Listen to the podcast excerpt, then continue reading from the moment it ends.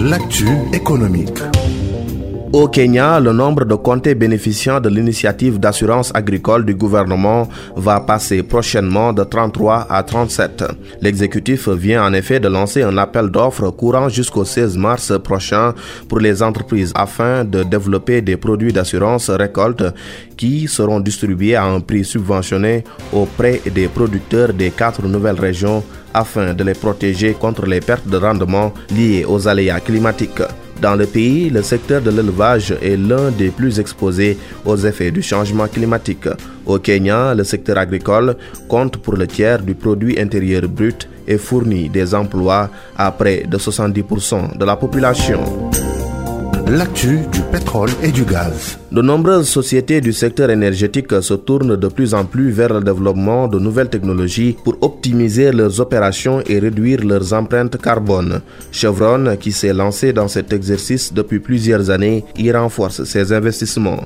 Abdurrahman Lee. Chevron Technology Venture a annoncé le lancement de Future Energy Fund Tour, le huitième fonds de capital risque qui servira à développer des technologies susceptibles de bénéficier d'une énergie abordable fiable et propre. À cet effet, l'entreprise envisage d'investir 300 millions de dollars, soit 162 milliards 491 millions 610 000 francs CFA. Dans les détails, Future Energy Fund Tour concentrera ses efforts sur l'innovation dans la réduction des émissions de carbone industrielles, la moitié émergente, la décentralisation énergétique et l'économie circulaire du carbone en pleine croissance.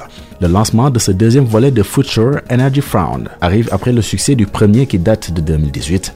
Celui-ci avait impliqué des investissements dans plus de 10 entreprises avec plus de 150 autres investisseurs pour soutenir les innovations en matière de capture du carbone, de mobilité émergente et de stockage de l'énergie.